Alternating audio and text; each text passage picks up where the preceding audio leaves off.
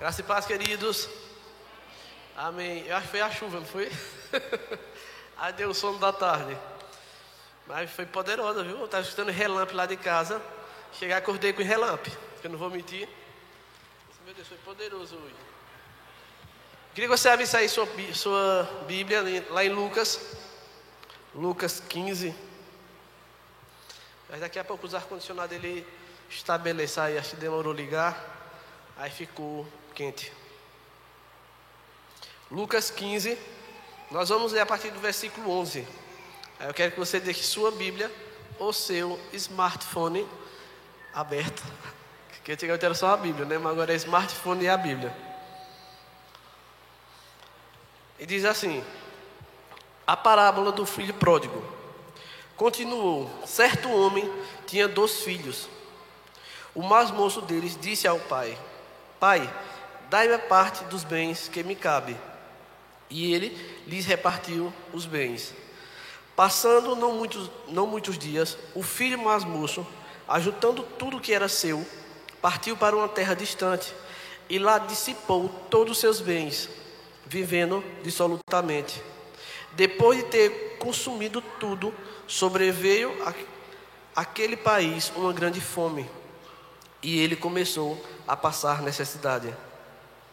Então ele foi e se agregou a um dos cidadãos daquela terra. E este o mandou para os seus campos a guardar porcos. E ali desejava ele fartar-se das alfarrobas que os porcos comiam, mas ninguém que lhe dava nada. Então, caindo em si, disse: Quantos trabalhadores de meu pai têm pão com fartura? E eu aqui morro de fome. Levantar-me-ei e irei ter com meu pai, e lhe direi: Pai, pequei contra o céu e diante de ti. Já não sou digno de ser chamado teu filho. Trata-me como um dos teus trabalhadores. E, levantando-se, foi para seu pai. Vinha ele ainda longe, quando seu pai o avistou, e, compadecendo-se dele, Correndo, o abraçou e o beijou. E o filho lhe disse: Pai, pequei contra o céu e diante de ti. Já não sou digno de ser chamado teu filho. O pai, porém, lhe disse aos seus servos: Trazei depressa a melhor roupa, veste-o, ponde um anel no dedo e sandália nos pés. Até aqui. Amém? Vamos orar. Pai, em nome de Jesus, nós queremos colocar nossas vidas diante de ti. Espírito Santo, nós colocamos a tua palavra para que o Senhor venha trazendo revelação, Senhor. Quero repreender todo espírito maligno, Senhor, de sonolência, de dispersão. Que a tua palavra, Senhor, ela venha frutificar, germinar em nossos corações, Senhor, para dar frutos para a tua honra e tua glória. Em nome de Jesus. Amém. Trouxeram água de coco agora. Bom, queridos, eu intitulei essa mensagem de de volta à casa do Pai. Eu acredito que está ali. Está ali. Parabéns ao pessoal da mídia. De volta à casa do Pai. Nós sabemos que esse texto é um texto muito conhecido, por ser um texto é, relacionado a um filho que pede a herança do pai antes do tempo. Nós sabemos que da nossa vida cristã, nós precisamos olhar para aquele que nos redimiu do pecado Precisamos criar raízes fortes em Jesus para podermos continu continuar nessa longa caminhada de fé. Eu acredito que no decorrer da nossa caminhada cristã, nós sabemos que tem pessoas que permanecem e tem pessoas que esfriam espiritualmente e se afastam. Que nós poderemos considerar essa pessoa como filho pródigo, porque no nosso caso aqui são pessoas que já conheceram Jesus pessoas que já tiveram experiências com Jesus. E nesse capítulo de Lucas 15, se você observar, ele é o capítulo das ovelhas perdidas, ele é o capítulo dos perdidos. Se a gente for aqui no verso 3 ao 6, é o da ovelha desgarrada, onde ele enfatiza que deixa as 99 para buscar até conseguir achar. Essa é a primeira. A segunda, ele fala de uma mulher que tinha dez valiosas moedas e perdeu uma delas. A Bíblia enfatiza que ela vai acender a lamparina até encontrar. Lucas 8 e 9. E o terceiro, que é que nós vamos caminhar por ele, é o do filho pródigo. Então, se você observar esses dois, eles enfatizam a importância de trazer de volta aquilo que foi perdido, aquilo que tem valor. E o que eu acho interessante na vida desse filho pródigo, que serve para mim e para você, geralmente a curiosidade, ela muitas vezes vai nos levar por caminhos perigosos. Quando eu e você nós ficamos curiosos para conhecer alguma coisa, nós vamos ser conduzidos por um caminho. Caminhos esses que até parecem ser bons e prazerosos. Eu acredito que o filho pródigo, ele começou a olhar para a vida dos jovens. Ele começou a olhar para a vida do outro. Isso é notório no texto, porque senão ele não teria, não teria despertado o desejo nele de pedir a herança do pai para sair e se divertir. E é interessante que nós muitas vezes queremos olhar para a vida do vizinho, porque a vida do vizinho é mais bonita, a vida do vizinho é mais alegre, a grama do vizinho é mais verde. Só que, queridos, se você observar, você não é o que você é nas redes sociais.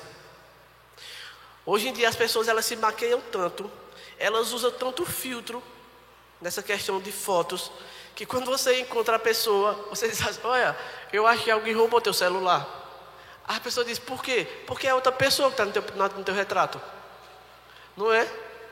A pessoa ela muda tanto o jeito dela, afina a boca, puxa o zóio. Ela faz tanta coisa que quando você vê a foto dela no perfil, não parece ela. Por quê? Porque ela quer aparentar alguém que ela não é. E outra, tudo que come, posta, tudo que faz, posta. E queridos, nossa vida não é sempre uma postagem. Nossa vida é quando nós acordamos de manhã, com os cabelos assanhados, com um bafo de boca, nós temos que escovar os dentes, tomar um banho, se ajeitar. Isso é a realidade da vida. Então, muitas vezes, o que nós vemos algum jovem ou alguém fazendo alguma coisa, ou, ou alguém querendo fazer ou comprar alguma coisa, e a gente vê aquela pessoa alegre, e de repente a gente olha e diz assim: Mas rapaz, eu vivo na casa de Jesus, eu estou na casa do Senhor, mas eu não sou alegre como essa pessoa. Então aí é que nós começamos a querer buscar curiosidade para sair da presença. E esse filho, com certeza, observava e desejava a vida dos outros jovens: farra, mulheres, bebedeiras, droga e álcool, e etc. Eu poderia citar aqui vários exemplos. E às vezes nós achamos até que a, nossa, a vida é injusta conosco. Por mais que eu faça, por mais que eu busque, eu nunca consigo ter aquilo que eu queria. Eu vou falar disso mais um pouquinho lá, lá na frente. O primeiro ponto que eu coloquei foi sair da presença do Pai. Quero vezes colocar ali isso. Sair da presença do Pai. É bem interessante, queridos. E Satanás, ele é perito em fazer isso. Ele vai querer que você saia da presença do Pai. Sabe por quê? Porque Satanás sabe qual a melhor maneira de atingir o Pai. Se ele atingir o filho, automaticamente ele atinge o pai. Eu tenho dois filhos, então eu fico observando eles. Eu fico observando os lugares que eles estão, com quem eles, com quem eles estão, o que está ao redor para eles não se machucar ou para não pegar. Laila que tem dois anos ali, que é bem quietinha ela. então eu fico observando. Por isso que ele quer nos afastar da presença. Agora, sabe por quê? Ele quer me afastar e te afastar da presença? Eu vou responder que não tem como você responder, né? ele quer me afastar e te afastar, porque ele não pode atingir o filho na presença do pai. Agora ele pode atingir longe ou fora da presença dele. Enquanto meus filhos estiverem comigo, eu consigo observar, eu consigo proteger. Deus é da mesma forma comigo e com você. Enquanto eu e você nós estivermos na presença, Ele vai conseguir nos guardar. Ele vai conseguir nos livrar de todo mal. Mas quando você sai da presença, você está desprotegido, porque você está longe do Pai. E lá em 1 João 15, 18, se você quiser abrir.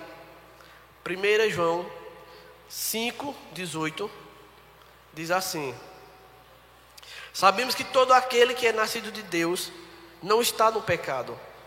Aquele que nasceu de Deus, Deus o protege, e o maligno não o toca ou o atinge.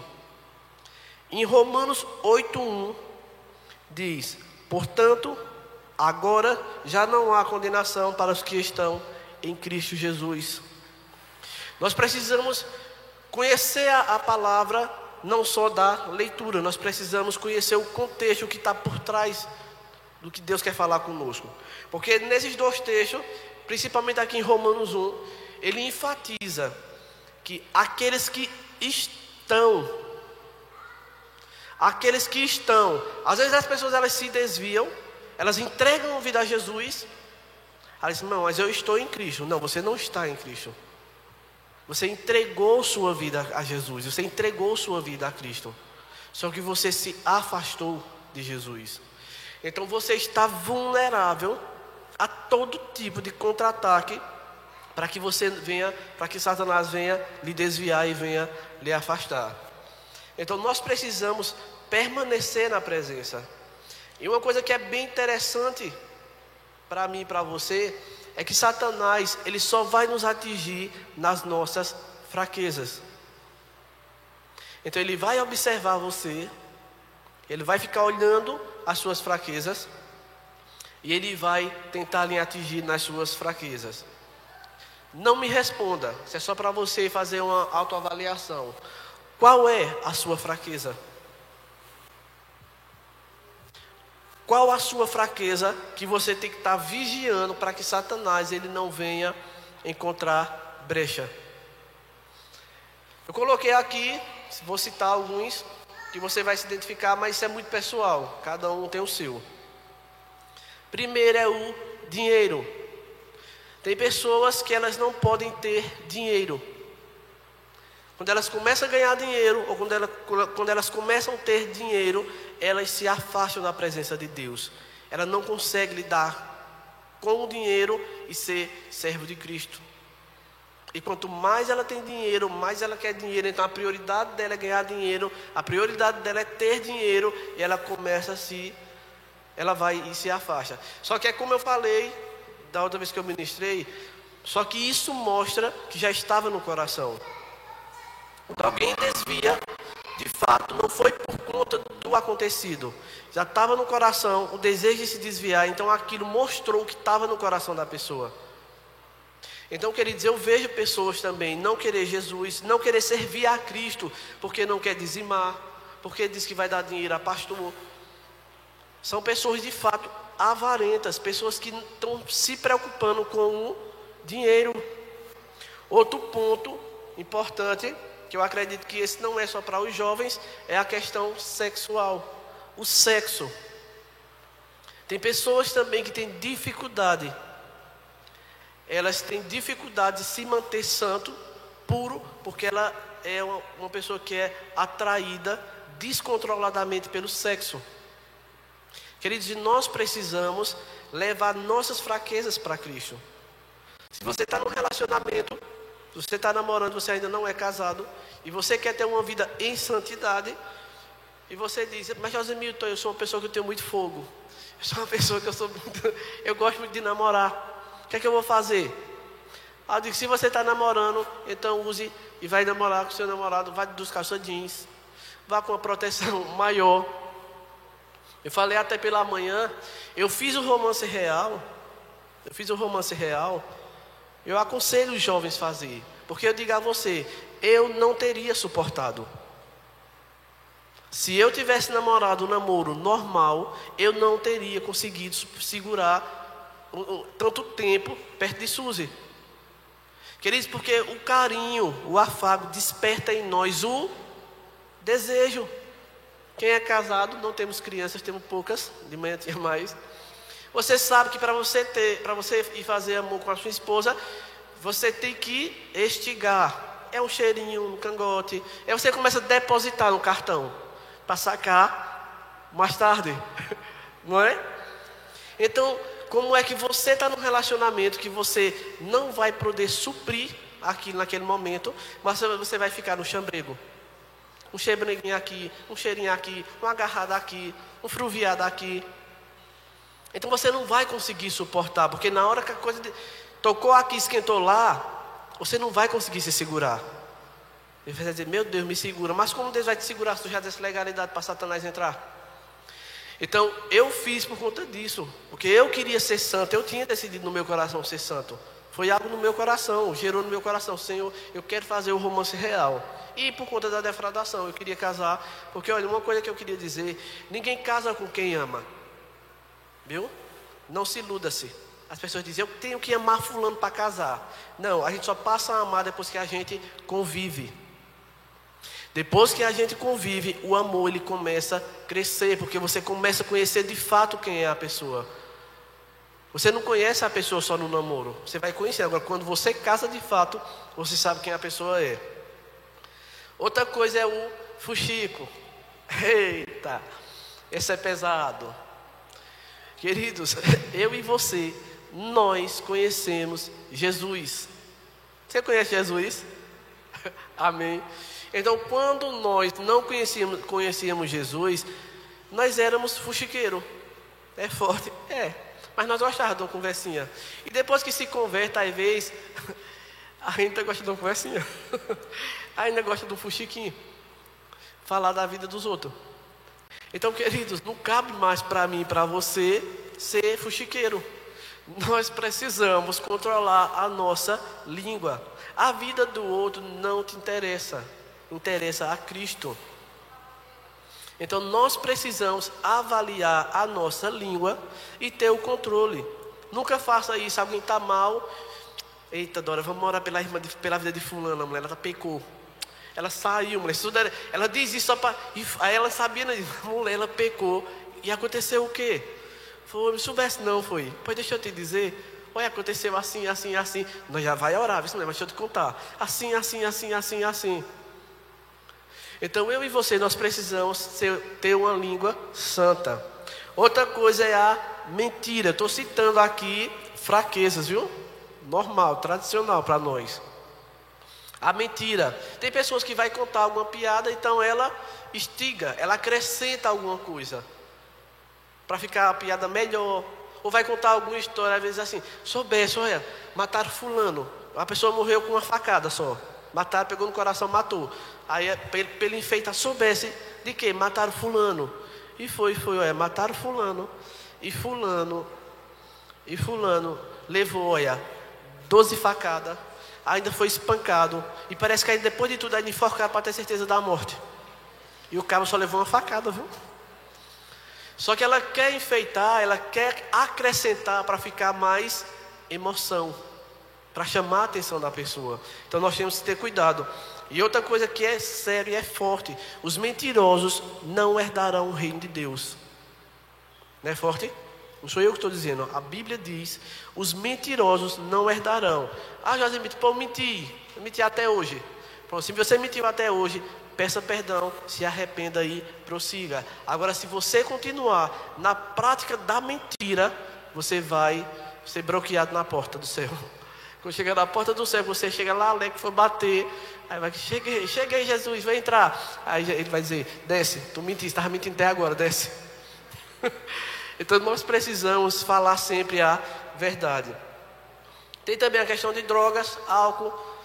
Todos esses pontos são, são fraquezas que existem em mim e você que nós precisamos controlar.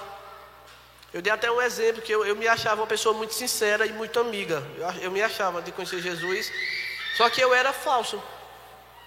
Eu lembro que uma vez, eu já contei isso no, no, no encontro, eu tinha uma, uma amiga minha, que a gente vinha no ônibus, eu e ela, nós vínhamos no ônibus, e quando nós estávamos no ônibus, tinha mais duas amigas minhas que estavam na frente do ônibus, na cadeira da frente. Eu, nós dois assim, ela assim. Só que essa, essa conhecia essa e eu conhecia essa. Aí eles, vamos mudar? Aí bora. Aí a que estava aqui subiu para cá e a outra ficou. Mas eu ainda conhecia a de baixo. E nisso, quando a outra saiu, que era minha amiga, ela, a minha, minha amiga fiel. Quando ela saiu, aí a minha amiga que estava do meu lado disse assim: Mas Milton, essa não é tão feia. Aí eu disse: Feia ela não é agora. Hoje ela está bonita. Feia ela era antes. ela usava um óculos da Mônica. Ou essa menina era tão feia. Só Jesus está melhor ela agora. Passou. Nisso, quando foi depois, estava na rua, na frente de casa, no domingo, ia passando a menina, aquela minha amiga fiel. E quando ela vinha descendo, ela olhou para mim e disse assim: José Milton, não era Milton, Milton, eu queria, queria conversar contigo. Aí eu disse: Diga, pode dizer. Olha, tu lembra naquele dia que a gente tá, vinha no ônibus? Aí eu tapiei de onde eu sem braço, Lembro não. lembro não.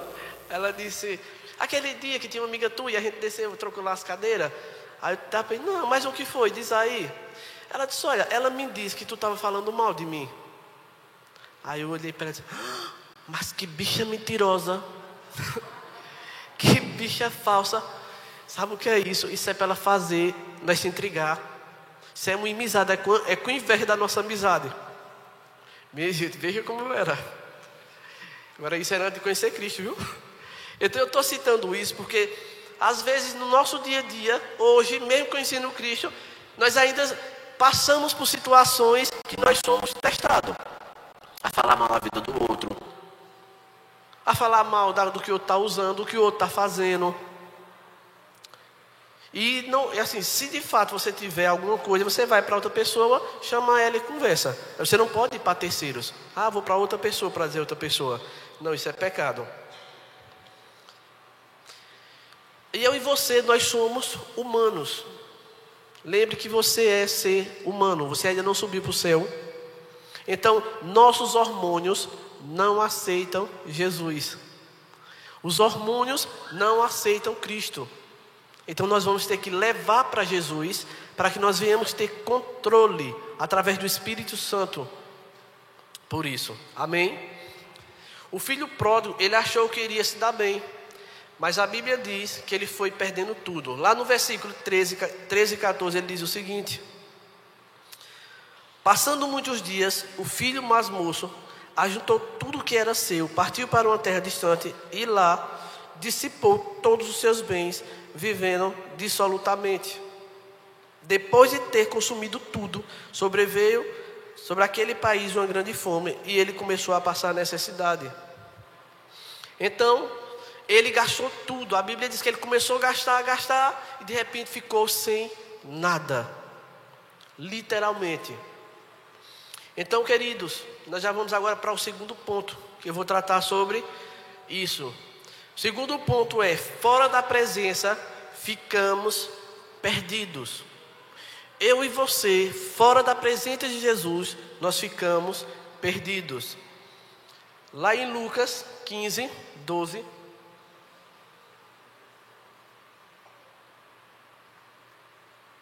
No verso 12 ele diz: E o mais moço deles disse ao pai: Pai, dai-me a parte dos meus bens que me cabe, e eu lhe reparti, e ele lhe repartiu os, os haveres, os bens.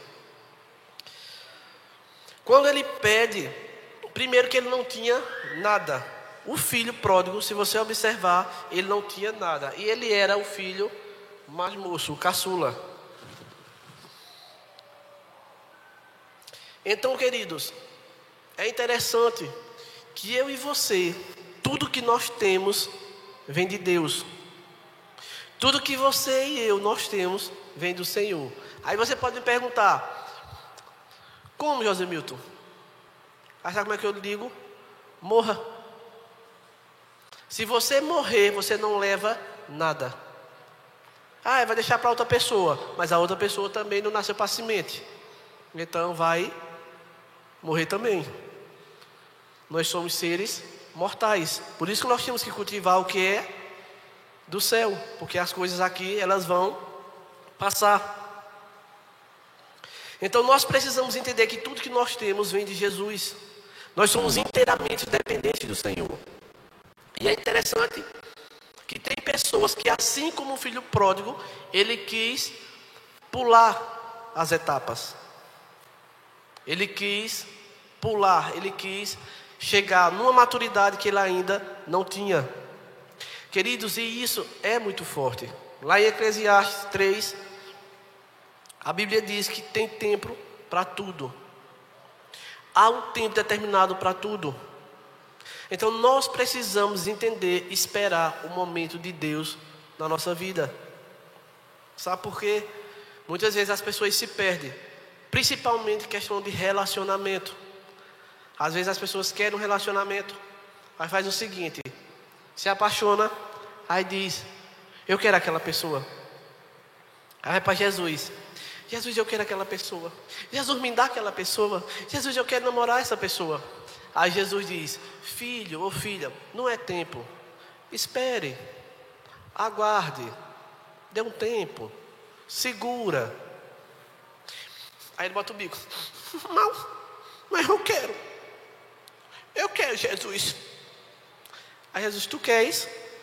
Quero. Então, como Jesus é um pai amoroso, ele vai te dar a vontade permissiva. Então tu vai ter o que tu queres. Toma a pessoa.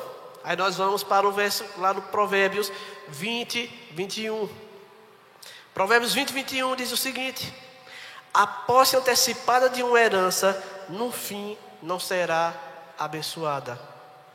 A posse antecipada de uma herança, no fim, não será abençoada. Então você vai pagar ou você vai colher os frutos do teu querer, da tua vontade. Se você tivesse esperado, era diferente. Mas como você quis porque quis e não era o tempo que aconteceu, então você vai sofrer com as consequências da sua escolha. Então nós precisamos. E, e outra coisa, queridos, uma pessoa quando ela sai da presença, quando ela fica longe da presença, ela se acha autossuficiente. Ela acha que ela não precisa de Jesus. Ela acha que ela é boa demais. Eu vou voltar para Cristo para quê? Homem, sem Jesus minha vida era assim. E agora eu estou é bem. Parece que depois que eu fui para aqui foi pior. Eu já ouvi pessoas dizer isso, viu? Já ouvi pessoas dizer, não, depois que eu fui, fui ser crente, foi pior. Mas é lógico que vai ser pior. Se tu era do inimigo e agora tu és de Jesus. Então Satanás ele vai investir para que você se desvie. E sabe por que o filho pediu a herança? Porque ele achou que sabia mais que o pai. Ele achou que ele era muito maduro. Não, eu vou pedir minha herança porque eu vou viver aí de farra, vou viver de prostituição, porque eu já sei, já sei viver minha vida sozinho. Já vou aí fazer o que eu quero. E sabe por que as pessoas saem da presença? Porque elas acham que sabem mais do que Deus. Queridos, tem pessoas que leem a Bíblia e acham que já conhecem a Bíblia, a Bíblia demais. Ah, eu vou ler nada, eu já li tanto a Bíblia, é a mesma coisa. Só que a Bíblia, ela é viva. A Bíblia, ela vai se renovando a cada dia. Mesmo que você leia o mesmo texto, quando você lê, que, que o Espírito Santo ele traz uma revelação, aí você diz: Meu Deus, eu li tanto essa, essa essa, essa parte e nunca entendi como eu estou entendendo hoje. E eu falei pela manhã, o cristão ele tem três, três pontos essenciais na vida dele. Ele tem que ler a palavra, ele tem que jejuar e ele tem que orar.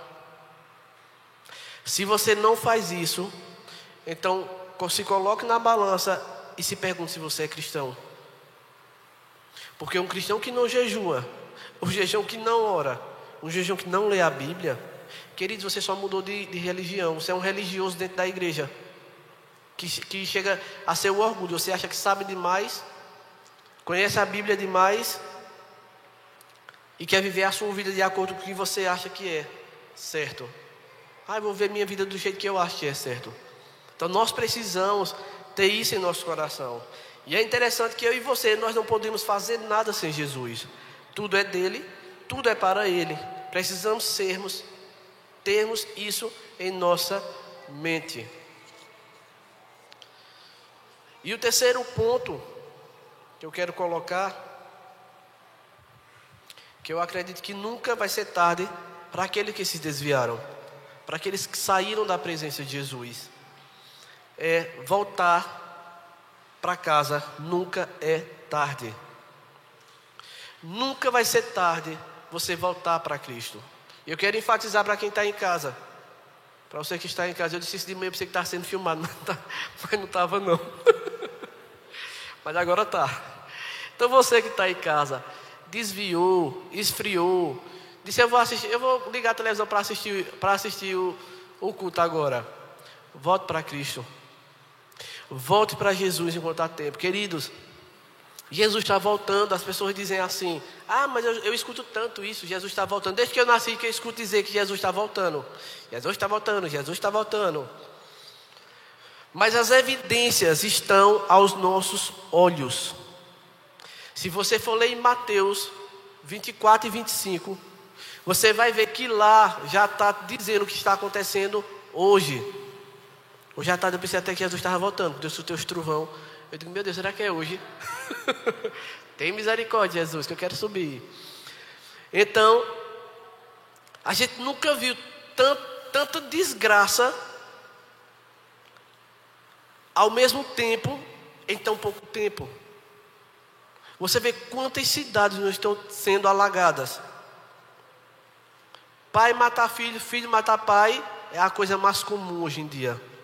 E, eles, e, e as pessoas que, e esses filhos que fazem isso, eles fazem, falam com uma frieza que você olha assim, assim meu Deus, tem misericórdia, Senhor. Então, você, se você for observar as evidências, a gente está se aproximando. Não posso dizer que é o fim, porque a vinda de Jesus nós não sabemos o dia, mas que as evidências estão acontecendo, tá. E nós temos que ficar ligado. Não podemos ter o espírito de burrice. Os tombos de decepção da vida o fizeram voltar, e ele viu que não tinha mais a quem recorrer. Queridos, não espere você ir para o fundo do poço para você voltar para Jesus. Tá frio, tá capengando, tá malaicá para voltar para Jesus, para estar na presença do Pai.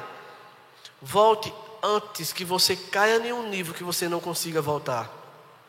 Porque tem pessoas que de fato elas, quando elas saem, elas entram no pecado, elas dão, quando elas dão um estibum no pecado, que Satanás pega, pega ela pela cabeça e leva para o fundo do poço. Ela entra, é como se fosse assim. Ela, ela se segura, se segura para não pecar. Se segura, se segura porque não foi curado em Cristo, ela não levou para Jesus, e de repente, quando ela não quer mais Jesus, ela se solta de uma vez, que ela, todos os pecados que ela queria cometer, ela comete tudo de uma vez só. Ela sai num desembeixo. Por isso que nós precisamos levar para Jesus nossas fraquezas, as nossas debilidades. Tem, tem, tem um livro que eu li que eu achei uma história bem interessante, que era de um casal, que eles estavam já se separando, já estavam quase no final para se separar. E nisso ela compra um livro. As, sete, as sete coisas para fazer meu casamento dar certo. Aí ela comprou um livro e começou a ler. Aí quando foi no outro, no outro dia, ela, o marido chegou em casa. Quando o marido abriu a porta, aí ela, só de bebidó. Entre meu amor. Aí ele, cadê as crianças? Sei lá, pegou ele, puxou e disse: Não se preocupe com as crianças. Aí quando olhou um jantar lá, maravilhoso, ele, ô oh, Glória. Aí entrou, aí jantaram. Aí nisso foi passando os dias, ela continuou lendo o livro. Aí de repente, ele, ela vai e deixa o livro em cima da mesa. Aí o marido achou. Aí quando o marido, ah, olha, por isso que ela mudou. Deixa eu ler aqui também. Aí tinha no mesmo livro, os sete passos para o, para o marido. Aí ele disse, vou fazer também. Aí no outro dia ele chegou com uma bandeja de café da manhã, ela deitada. Aí levou para ela com rosa vermelha. Aí ela pensou: Meu Deus, tá fazendo efeito. Aí foi e, oh meu amor, obrigado. Aí disse, tomou café. E nisso foi se repetindo. Aí todo dia de manhã ele ia, levava o café da manhã na bandeja. Quando se repetiu por muito tempo, ela pegou, olhou para ele, aí ele, aí ele já veio meio abusado. Toma teu café. Aí ele olhou. Não tinha outra rosa não. Aí ele olhou para ele e disse, dá vontade de meter essa bandeira na tua cara. Qual é a moral da história, queridos? Nós precisamos levar para Cristo para ser curado. Não adianta maquiar, mas cedo ou mais tarde vai aparecer. Não adianta você querer ser uma pessoa que você não é. Você tem que levar para Jesus para que aquilo seja tratado, para que aquilo não seja repetido. Porque senão você sempre vai repetir. E tem coisas na nossa vida que já deu prazer, está aqui. Então, todas as vezes que você tiver sol, quando você estiver em, algum, em alguma situação, o gato vai, vai ativar e você, eu vou querer fazer isso. Então, nós precisamos, Senhor, eu preciso de cura nessa área, eu preciso que o Senhor entre, penetre nessa situação para que eu precise, para que eu seja curado, porque eu preciso. Amém. E agora era ele e Deus. Então é você e Deus. Ele nunca vai te desprezar, queridos. Deus, ele nunca vai desprezar você. Nunca vai me desprezar. Não pense porque você pecou. Deus vai olhar para você e vai dizer: ah, Meu filho pecou. Ah, que filho pecador. Queridos, Deus conhece a nossa vida, Deus conhece a nossa fraqueza, Deus conhece nossas limitações. O que Ele quer, o que eu admiro em Davi é porque ele é conhecido como o homem segundo o coração de Deus, porque quando ele pecava, ele reconhecia. Tem pessoas que, para reconhecer um pecado, para reconhecer que errou, sangue de Cristo tem poder. Quando você diz, olha, Fulano, mas, mas, mas, mas não está querendo mudança. A partir do momento que alguém traz uma situação para você, que alguém mostra para você uma situação, que queridos, quem está de fora vê mais, é igual quando acaba a almoça. Você almoça e de repente fica uma coisa de feijão aqui. Tu vê? Não. E tá todo mundo rindo da tua cara. Você não tá uma catota aqui no nariz. E tu andando rindo. Oi. A pessoa. E o dedo dele tá aí, todo mundo rindo. O dedo dele tá sujo. O dedo dele tá sujo. Aí é necessário vir alguém de fora e dizer: Olha, teu dente tá sujo. Limpa aí, olha. E se estiver perto de mim, eu digo: Tira aí, olha. Limpa isso aí. Porque quem está de fora percebe mais. Por isso que é bom nós termos a convivência para que a gente possa observar isso.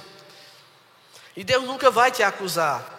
Pecador, infeliz, tu é um miserável. Isso é Deus, viu? Tu é um triste miséria. Tu erra que só. Tu é um pecador. Tu faz isso. Deus, Ele nunca vai fazer isso.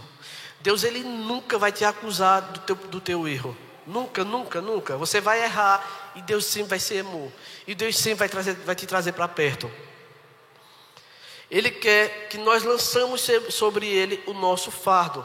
Lá em 1 Pedro 5, 7, ele diz: Lancem sobre ele toda a sua ansiedade, porque ele tem cuidado de vocês. Então, Deus diz para você: lance sobre mim toda a sua ansiedade. E eu te pergunto: qual é a tua ansiedade? O que é que está tirando, roubando a tua paz? Que você não está conseguindo dormir? O que é que está te afligindo? Lance aos pés do Senhor. Lance aos pés de Jesus. Querido, nós precisamos lançar. Por isso que a Bíblia diz que nós precisamos pegar a nossa cruz e carregar a nossa cruz. Só que Deus, se você observar, Jesus disse qual é o tamanho da cruz. Jesus disse é de madeira de isopor. Não. Ele só disse nós temos que carregar a cruz. A cruz é minha. Eu só até era só, Jesus, vou botar uma rodinha na minha para ficar mais maneira. Vai ficar puxando a minha com a rodinha. Você não pegou de isopor, que, é, que, é, que pesa menos. Então, se a cruz é tua, não aceite julgo de ninguém sobre a tua cruz. Porque muitas vezes, mesmo nós, como, como, cristãos, nós colocamos julgo sobre a vida das pessoas. Então, nós não podemos fazer isso. Então, o filho, o filho pródigo, ele vem cair em si, lá no verso 17 e 18. Pode ler aí, Elise. Então, caindo em si, disse: Quantos trabalhadores de meu pai têm pão com fartura? E eu aqui morro de fome. Levantar-me-ei, e eu irei ter com o meu pai, e lhe direi: Pai, pequei contra o céu e diante de ti. Queridos, eu acho isso aqui muito profundo. Porque onde foi que ele viu que ele errou contra Deus? Porque quando ele diz pequei contra o céu, não é o céu azul, né? Que ele não ia pecar contra o céu. Quando ele fala pequei contra o céu, e, e olha que ele fala o primeiro: pequei contra o céu, pequei contra Deus e pequei contra o Senhor. Porque a desonra dele estava desonrando o Pai celestial. Quando você desonra seu pai e sua mãe, você está desonrando Deus. É muito séria a questão da desonra. E eu disse aos jovens de manhã: honre seu pai e sua mãe. A Bíblia diz: honrar pai e mãe não é se eles for bom. Pode procurar lá no versículo. Não é honra teu pai e tua mãe se ele for bom. Não. Honra teu pai e tua mãe para que teus dias sejam longos. Então, quando. Por isso que a gente vê tanto jovem morrendo. Porque a desonra traz a morte. E a Bíblia diz isso. Então, quando ele vai e diz: Pai, eu pequei contra Deus, me perdoa. Porque a partir do momento que eu pequei contra o Senhor, eu pequei contra o próprio Deus. E precisamos reconhecer, queridos, muitas vezes nós ferimos a santidade, ferimos o Espírito Santo e não reconhecemos que estamos fazendo isso. E queremos levar uma vida como se nada tivesse acontecendo. Não se arrepende do pecado, não se arrepende do que está fazendo e continua pecando. Só que o filho pródigo, ele disse, ele disse, peraí, já não tinha mais, aqui já foi o nível do nível que ele não tinha mais para onde ir. Ele lembrou. Ele, ele reconheceu que errou e que precisava voltar. Agora deixa eu lhe perguntar: sabe por que o filho volta? Vou responder, porque você não tem como responder, né? porque quem tem pai sabe para onde voltar. Quem tem pai sabe para onde voltar. Então, quando eu e você nós nos sentimos filho, por mais que a gente erre, você nunca vai deixar de ser filho. Eu tenho meus filhos. E ele sabe que eu amo, e ele sabe que eu corrijo. Que é outra coisa, que eu falei até pela manhã. É papel do pai e da mãe corrigir os seus filhos. Filho mal educado, a culpa não é da criança, a culpa é dos pais. Porque quando a criança erra, e é muito bonitinho. A minha mesmo está com dois anos, quando ela erra, olha dá vontade de você rir. Uma criança de dois anos, você tira alguma coisa dela, quem vai lá para casa no discipulado que convive com a gente vê, né, Maria? Ela pega, você põe alguma coisa, tira dela para tu ver. É incrível. Ela, ela empurra a porta, ela joga as coisas. Dois anos, viu? Eu digo, mas o que? Eu tenho sofrido com tu, sim? E nós já estamos começando a corrigir João Pedro da mesma forma. Teve duas situações, uma vez que aconteceu com ele, ele está ali, mas ele não vai escutar. e eu tive que chamar ele e tive que corrigir. Eu disse: Olha, eu sou seu pai, eu não sou seu parceiro. Você não pode me medir na mesma autoridade, de jeito nenhum. Então os pais eles têm que fazer isso. Às vezes vai para o discipulado, aí meu filho está assim, assim, assim. Corrige meu filho, fala isso com meu filho. Se vem para mim, eu digo: Não, você é que é pai e mãe. Não é meu papel. Eu posso lhe ajudar, a gente pode sentar junto e conversar, mas o papel é o pai e a mãe que tem que fazer isso. Infelizmente hoje, queridos, a correção está sendo trocada pelo celular.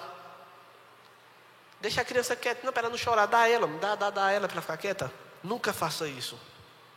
Porque você está alimentando seu filho de uma forma errada.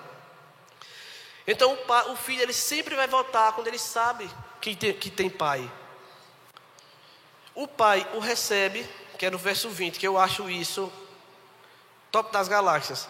No verso 20 ele diz assim: O pai, porém, disse aos seus servos: Trazei depressa a melhor roupa, vestiu e põe o anel no dedo e a sandália nos pés.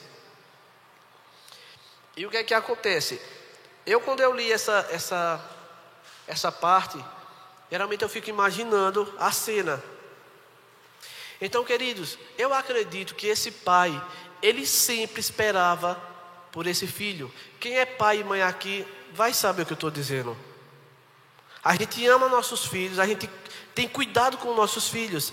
Então, ele não tinha notícia do filho pródigo, ele não tinha. Se você fosse olhar, o filho pródigo desapareceu, sumiu.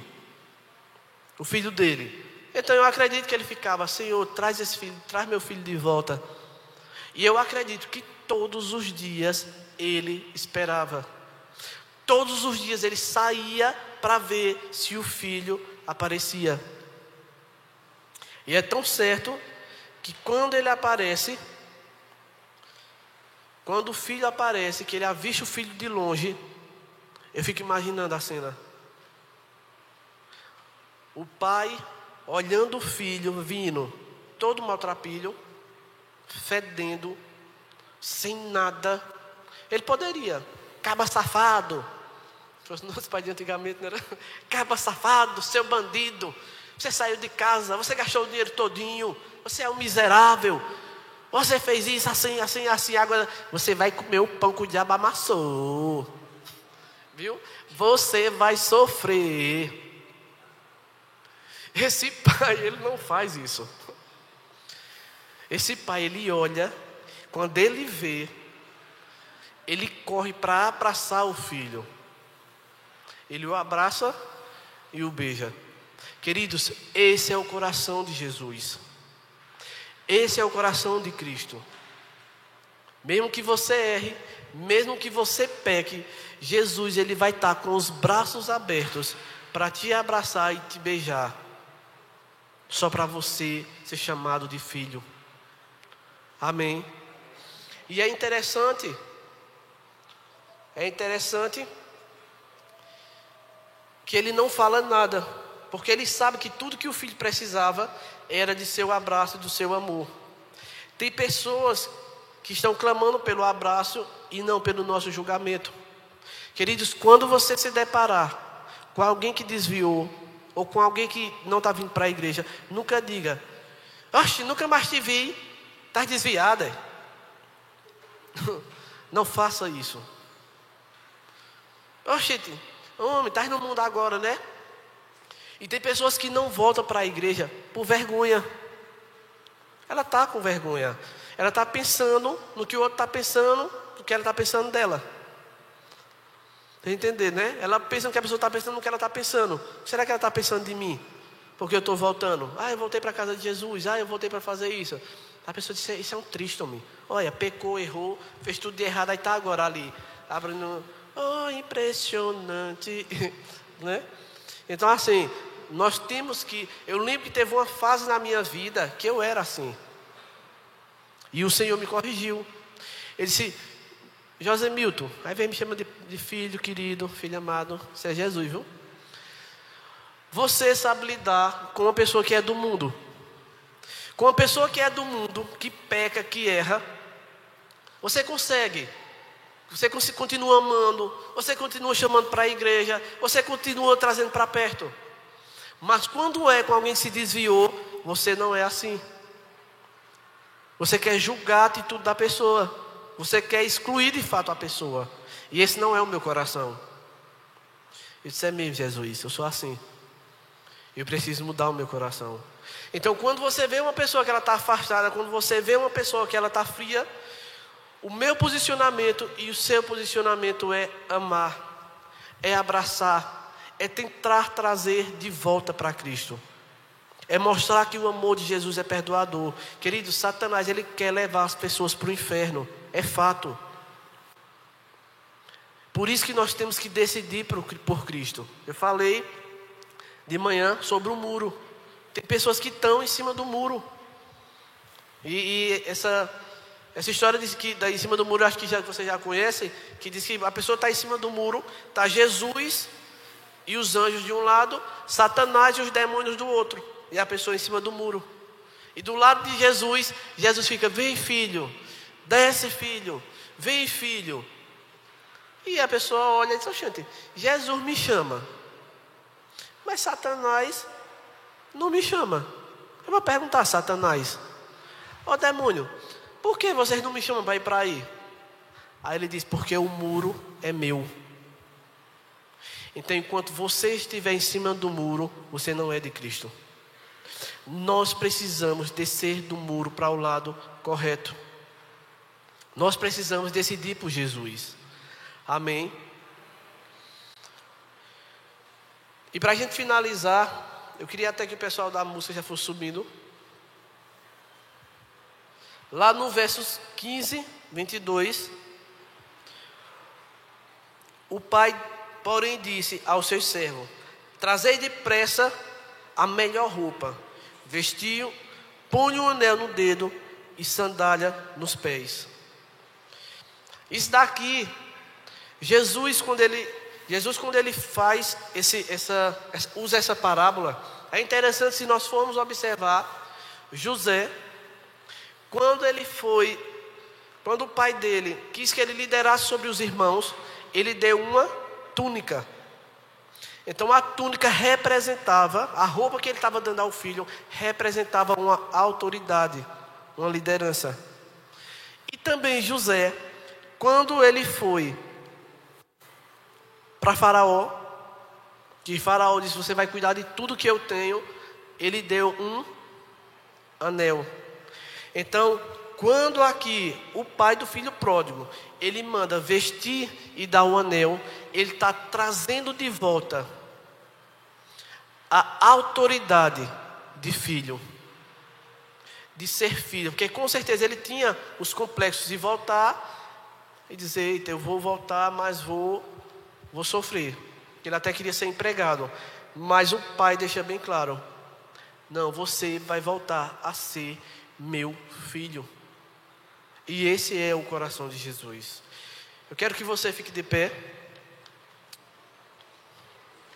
Quero que você, nesse momento, se coloque diante do Senhor. Você que está em casa, você que está aqui. E diga ao Espírito Santo: coloque a mão sobre o seu coração.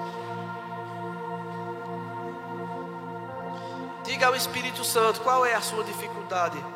O que é que muitas vezes faz com que você se afaste, ou que você esteja frio espiritualmente, ou que você está querendo desistir. Diga ao Senhor, Ele conhece suas fraquezas, Ele conhece sua limitação, e eu creio que o Espírito Santo Ele está nesse lugar. Eu quero orar por você e quero que você ore por você, porque eu acredito que ser filho é muito particular de cada um. Colocar o coração, colocar os anseios é muito particular. Então que você possa colocar agora o seu coração diante do Senhor. Pai, em nome de Jesus, nós queremos colocar os nossos corações diante de Ti. Queremos te pedir, Espírito Santo, que o Senhor venha nos mostrando, Senhor, as nossas fraquezas, as nossas limitações para que o Senhor venha, Espírito Santo, nos fortalecer, para que nós venhamos, Senhor, continuar. Eu te peço, Espírito Santo, pela vida de cada irmão neste lugar. Que o Senhor tome cada vida, aqueles que estão frios. Senhor, eu quero orar, Senhor, agora por aqueles que estão afastados, aqueles que se desviaram, aqueles que são os filhos pródigos, Senhor eu quero te pedir que o Senhor vá ao alcance de cada vida nesse momento, gerando, Senhor, em seus corações arrependimento de pecado. Se você lembrar de alguém que desviou, se você lembrar agora de alguém que está precisando da presença de Jesus, que você possa orar por essa pessoa nesse momento. Pai, nós queremos que esse amor, Senhor, venha sobre essa vida, Espírito Santo teu amor, Senhor, alcance, Senhor, de uma forma sobrenatural. Pai, em nome de Jesus, nós queremos declarar, Senhor, nessa tarde, um renovo, uma nova vida, Senhor, aqueles que estão em casa. Eu quero te pedir, Espírito Santo, que o Senhor vá, Espírito Santo, sobre a vida de cada um nesse momento. Que o teu Espírito sopre, que o teu Espírito Santo sopre vida vida do Espírito, Senhor, sobre, sobre toda cinza, Senhor, para que essas brasas voltem a queimar, Espírito Santo.